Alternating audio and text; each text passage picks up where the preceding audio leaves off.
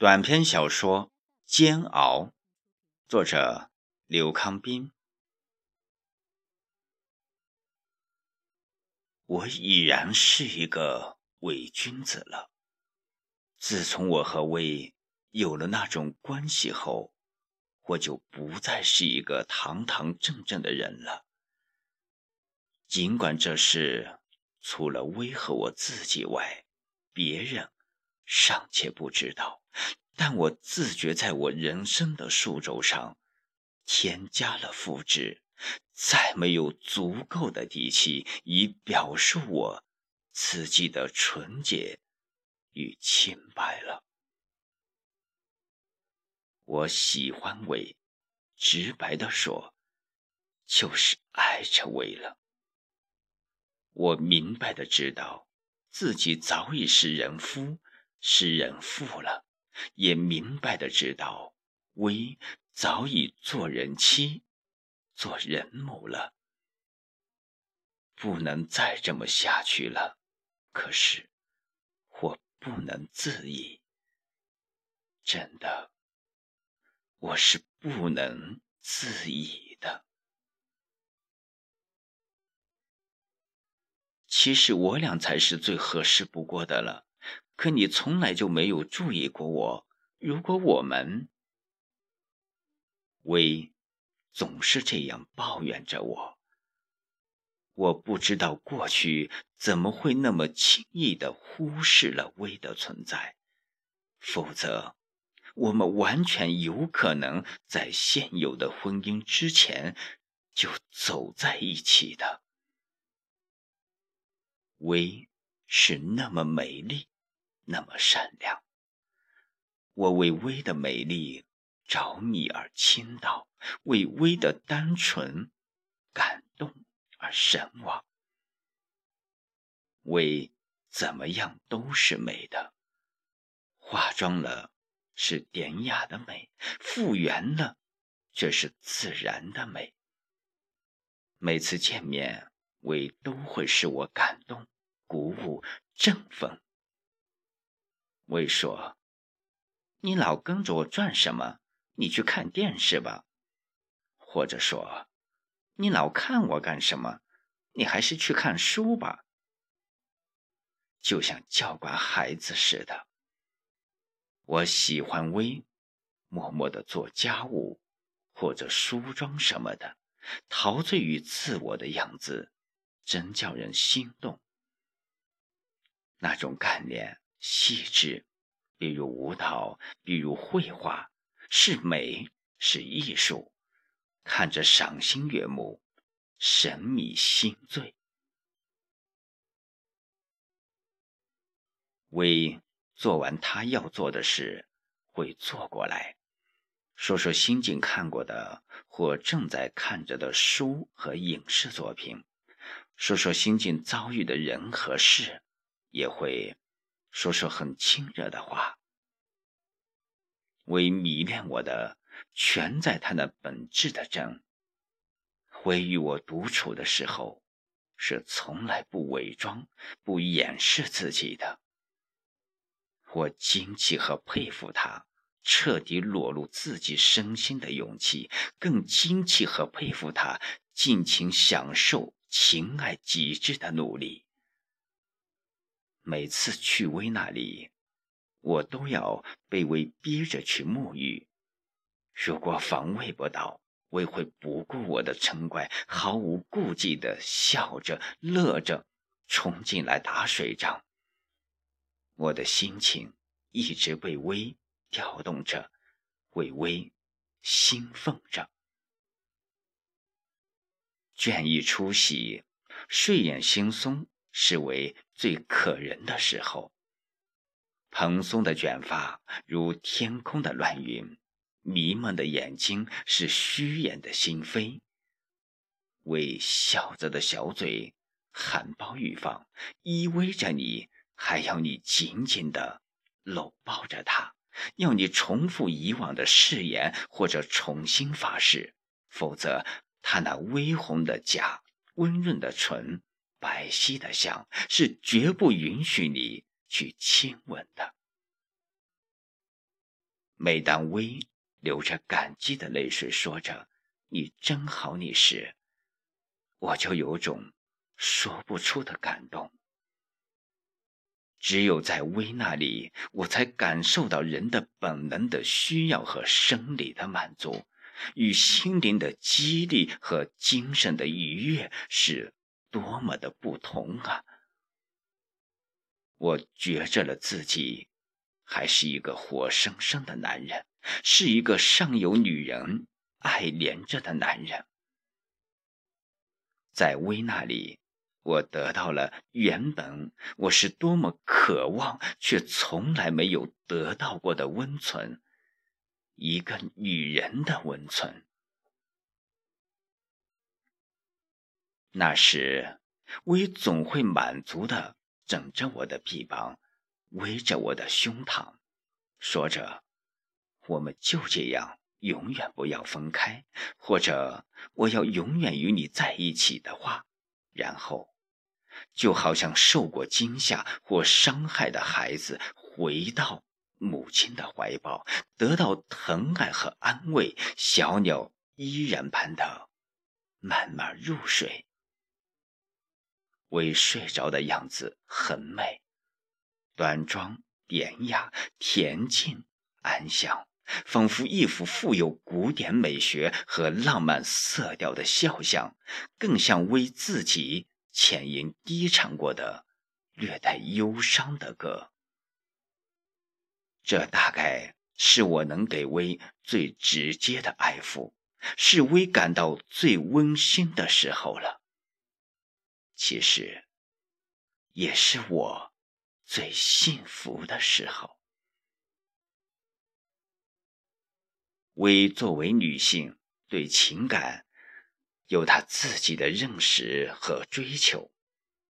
薇说：“我要爱，要真正的爱。”薇还说：“我只要真情真爱，我只要自食其力，我只要与男人一样平等的、尊严的活着。”这是薇最单纯的理念。薇不甘沉沦。她始终坚守着自己。薇的丈夫很早就下海了，是个赚钱的能手，拥有无限的资产。他们有个儿子，才十二岁就随姑妈去了国外，享受人性的教育和自由的生活去了。薇的丈夫生意做得很大，很少光顾这个家了。作为女人和母亲，薇的家是残缺的。薇很孤寂，却不自弃。薇说：“他有钱，那是他的；我有我的工作，我有能力养活我自己。”为做着一份平常的工作，收入不很高，但生活的简洁条理。为要和她的丈夫离婚，不知为什么，她推脱没工夫，等忙完了再说。可是她的忙总没个完。多少年过去了，他们还是那样。为知道我和其长期冷战，为是在同情我们，为是在报复他们。好像都不是，为是这么爱我，又是那么鄙夷他。为爱我，又是更像是爱他的孩子，饱含母性的怜悯，生怕我饿着、冻着、累着、病着，不时的提醒。而他在微的心里早已被遗忘、被替代。薇会给我他的所有，胜过他的心。我想和薇相处一年多了，每次的对视，相互的微笑，所说的话都是那么情真意切、自然默契。不知为什么，总有一种为薇而死的冲动，这是我从未有过的意念和勇气。我没有把这种冲动告诉魏，我不愿给他增加太大的压力。虽然我们已经无数次的回避过与薇的往来，然而，真的担心有那么一天，薇会突然从我的身边消失。为真的会舍我而去吗？我常想，我已然是一个伪君子了，我怎么会爱上了别人的妻子呢？而且是那么深切。我怎么会与微相遇相识呢？就算是相遇相识了，又怎么能相知？相爱呢？谁都说我不是那样的人，以前我也知道自己不是那样的人，我当然的理直气壮。可是现在，这辈子与我有过情感纠缠的女人有三个，就是她，远如。何薇，她自然是第一个，是我合法的妻子。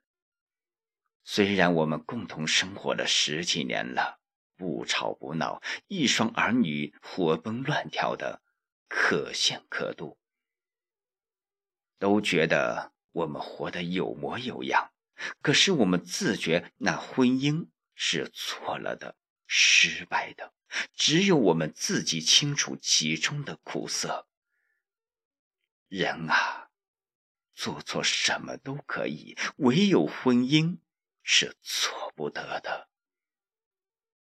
人之无奈，莫过于此。然而，为什么我们都要掩饰，都要伪装呢？以一生最美好的时光为代价，维持没有爱情的婚姻，以相互的痛苦换取彼此的虚荣，我们活得如此沉重，如此悲哀，这好像没有人知道。远如是我同我有过爱情的第二个女孩。和远如是在一个文学小沙龙里相识的。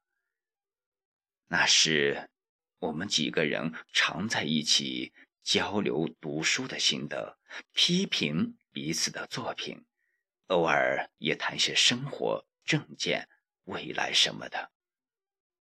远如总能讲出他的自己一些见解。他说：“《悲惨世界》《复活》这样的作品。”换回良知，拯救灵魂，雨果·托尔斯泰们才是真正伟大的作家。只有写出叫人高尚作品的作家，才能算得上是人类灵魂的工程师。他说：“现在我们再没有真正的作家了，我们的作品缺乏信仰。”远离高尚，没有思想的火花，没有文化的积淀，有的只是暴力和色情，残忍、荒诞、低俗、无聊。作家的良知早被权势异化、金钱收买、世俗吞噬了。我读了许多过去的书，现在还读着。当今的书，却从来没有想到这些。我为远如的胆识所折服。如果等待是无期的远航，能不遭遇风浪、暗礁、险滩吗？如果思念是心灵的桥，为什么不能越过天堑，通向彼岸？这是远如留给我的悲怨。我永远也忘不了远如那双渴望爱情、憧憬美好的、爱恋着我，并为我忧郁着的眼睛。我不知道远如哪来的那种勇气，竟然那么藐视世俗，藐视传统，而我却那么懦弱，那么畏缩，没有丝毫的勇气去面对，去接受。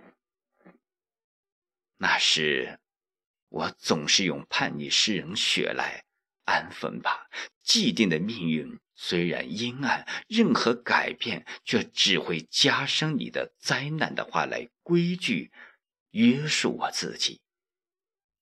现在想起来，我就恨他。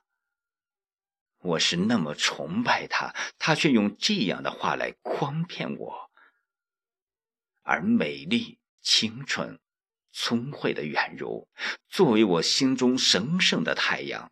就那么悄然沉落，淹没在我懦弱无奈的心海，再也没有生气。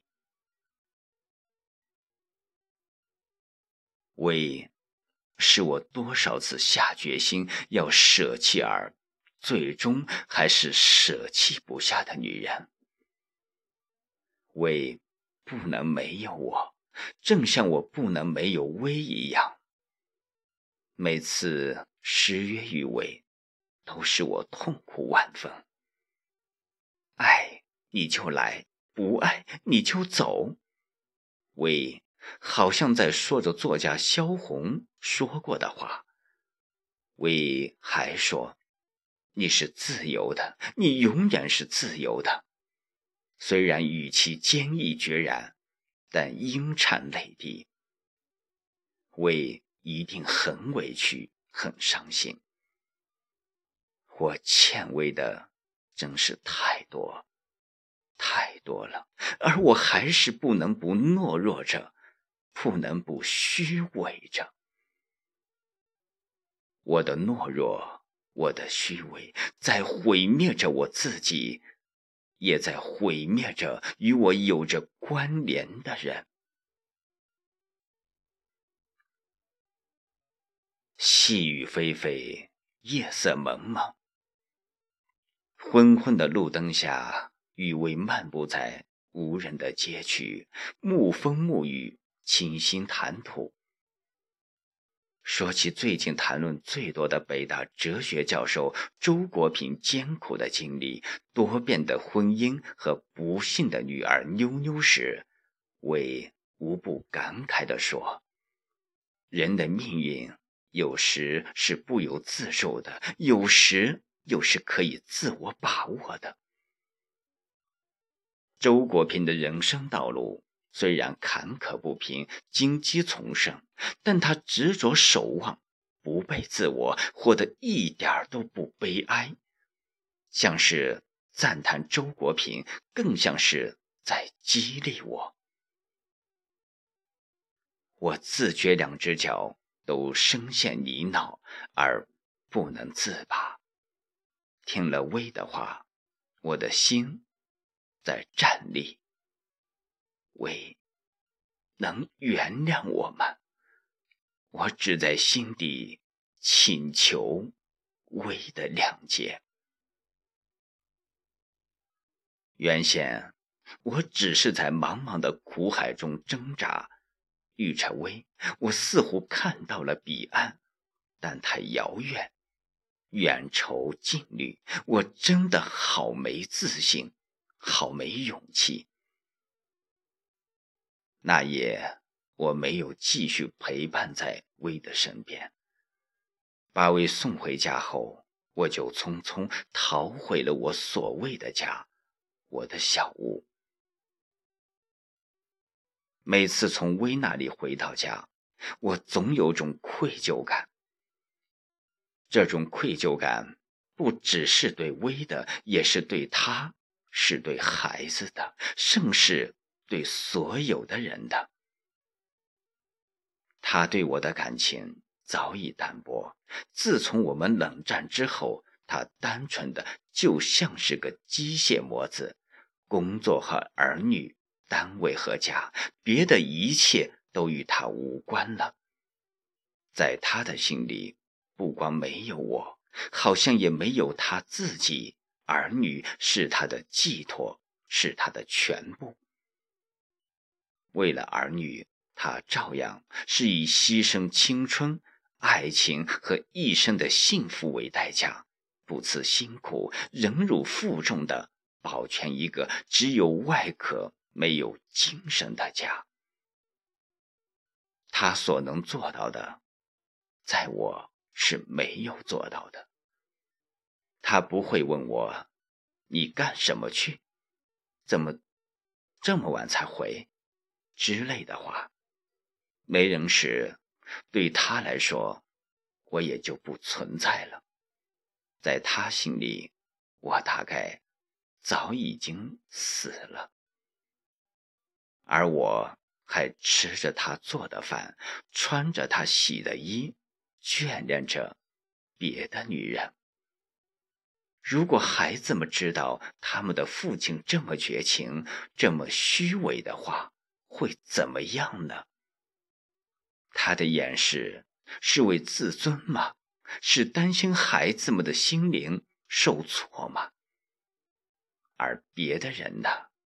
仿佛一双双惊异的眼睛早已在我的背后了。近来。为多次表白，要尽快结束他现有的婚姻。为没有逼迫我，他知道我是下不了决心的。然而，微的表白，微的决定，无疑是在提示、催促和考验着我。对微，我是千百次的发过誓的。微对我的誓言曾经有过排练，把我为自己设下的圈套摆放出来，这自然又加剧了我的紧张。微绝不是我的负担，我是真切的爱着微的。对微的爱，我没有后悔。微给了我的，是谁也没有给过。谁也给不了的，威能给我的都给我了，而我除了内心的感激，还能回馈给威什么呢？我能做的，恐怕只能是继续虚伪我自己了。只是我的懦弱，我的虚伪，在毁灭着我自己。毁灭着魏，也在毁灭着所有与我有着关联的人。